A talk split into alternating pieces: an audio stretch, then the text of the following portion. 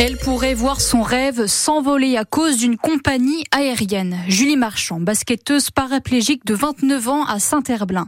Membre de l'équipe de France féminine de basket fauteuil, souhaite de tout cœur participer aux Jeux paralympiques cet été à Paris. Sauf que son fauteuil roulant a été broyé, broyé à l'aéroport. Il était en soute et a été traîné sur plusieurs mètres sous une remorque, Marius Delaunay.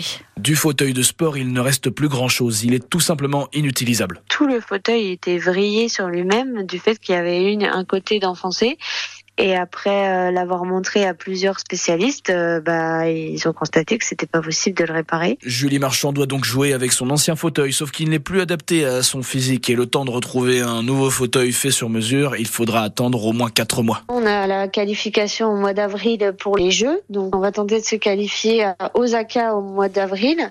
Du coup, bah, en fait, la grosse échéance, elle est là, quoi. C'est là que tout va se jouer. Et malgré les obstacles, les galères, pas question de faire une croix dessus. Ah non, non, non, j'ai trop travaillé, je me suis trop investi, euh, j'ai trouvé des solutions pour aller jusqu'au bout et non, je lâcherai pas maintenant, c'est clair. Pas question en fait de s'arrêter. Julie Marchand a un combat à mener. Elle veut aussi sensibiliser le grand public sur la question plus large des fauteuils roulants et sur l'accès à la mobilité pour toutes les personnes handicapées. La compagnie EasyJet qui assurait le vol a fini par rembourser l'intégralité du coût du fauteuil. Un Lidl a pris feu en partie hier euh, en début d'après-midi à Clisson. L'incendie serait parti de la chambre froide du magasin. Heureusement, les portes coupe-feu ont empêché les, plages, les, les flammes de se propager. Clients et salariés sont tous sortis à temps. La collecte annuelle des Restos du Cœur, c'est ce week-end. Les bénévoles de l'association sont présents dans les grandes surfaces de Loire-Atlantique, de Loire-Atlantique et de Vendée pour récupérer les dons. Parmi les produits les plus demandés, il y a les produits d'hygiène type shampoing, gel douche ou encore les couches pour bébés, mais aussi des produits qui coûtent cher, hein, comme le lait en poudre pour les bébés.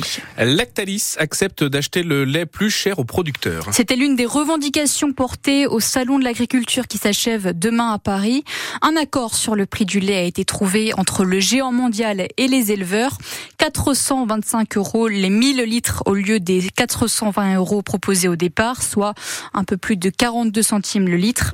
C'est un premier pas encourageant, estime Johan Serrault, le président de l'Union nationale des éleveurs livreurs Lactalis. Un accord, donc déjà c'est un événement depuis le début de l'année puisque depuis début janvier le prix nous était imposé par le groupe Lactalis. Là on a trouvé un accord euh, entre Lactalis et Lunel, donc c'est déjà un, un changement d'état d'esprit qu'il faut noter et qui est important puisque là on reprend des discussions euh, concrètes qui avancent et qui aboutissent euh, dans un premier temps sur un accord sur le prix du premier trimestre et puis surtout qui permettent d'apaiser les tensions et, et de continuer plus sereinement la médiation qui est en cours. On a besoin euh, d'un peu de calme pour pouvoir continuer ces, des discussions euh, concrètes euh, lors de la médiation. Et cette médiation, elle est là pour travailler notamment sur la formule de prix et les indicateurs qui la composent. Et euh, une conclusion euh, de cette médiation sera importante pour donner de la visibilité à long terme aux producteurs.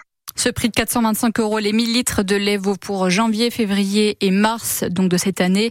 Les négociations vont donc se poursuivre pour les mois suivants.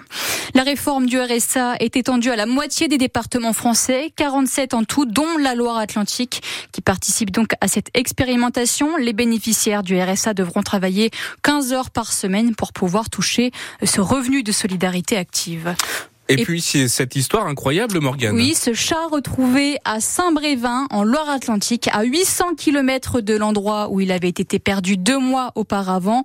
Le propriétaire de Maya, un Maine Coon, est chauffeur routier et il voyage souvent avec son animal jusqu'au jour où le chat est sorti du camion à Saint-Jean-de-Védas dans le sud de la France. Arthur Fradin.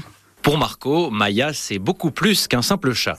Ouais, c'était mon enfant. Quoi. Il faut dire que ces derniers mois, elle l'accompagnait partout. Elle faisait sa vie, elle était dans, soit dans la couchette ou sur le, la planche de bord, elle regardait la route. Alors, lorsqu'elle disparaît en pleine nuit à la fin du mois dernier, lors d'une halte dans un restaurant routier de Saint-Jean-de-Védas, en s'enfuyant par la vitre. J'étais en panique forcément, je suis descendu du camion avec ma lampe de poche, j'ai cherché partout, en dessous des camions. Il y avait une garrigue de l'autre côté, je l'ai appelé jusqu'à 4h, 4h15 du matin. Aucune réponse et pour cause, Maya Maya est montée dans un autre camion en profitant d'une ouverture, comme l'explique Pascal, qui a participé aux recherches. C'était le premier camion qui démarrait, donc elle s'est imaginée que voilà, c'était celui qu'il fallait qu'elle prenne. Mauvaise pioche, le camion en question file jusqu'à Saint-Brévin-les-Pins en Loire-Atlantique, mais ça Marco ne le sait pas encore. Je l'ai perdu du, la nuit du mardi au mercredi. Du vendredi, je suis rentré dans le nord. Et du vendredi soir, je suis reparti à Saint-Jean-de-Bédas pendant trois jours pour rechercher après Maya là-bas à Saint-Jean-de-Bédas. Finalement, neuf jours après sa disparition, j'ai reçu un coup de téléphone de la clinique euh, de Saint-Brévin-les-Pins. Où il avait ramené une dame qui a trouvé Maya dans son garage. La petite chatte avait dû sauter du camion. Elle est avec moi en train de jouer là, tout va bien, et elle se porte très bien. J'ai eu une chance, une chance inouïe de la récupérer. Et pour ne plus se refaire ce genre de frayeur, Marco le promet, Maya va désormais rester bien au chaud à la maison. Et vous avez les photos de Marco et de son chat Maya sur notre site internet francebleu.fr. Et puis deux belles victoires à Nantes hier. D'abord en hand, le H a battu la Lanterne Rouge Dijon 47 à 34. Les Nantais restent deuxième du classement du championnat. Et ensuite une autre victoire donc en volet. Nantes-Rezé a battu Paris 3-7 à 0. 4000 personnes étaient présentes pour le match hier à la Trocardière.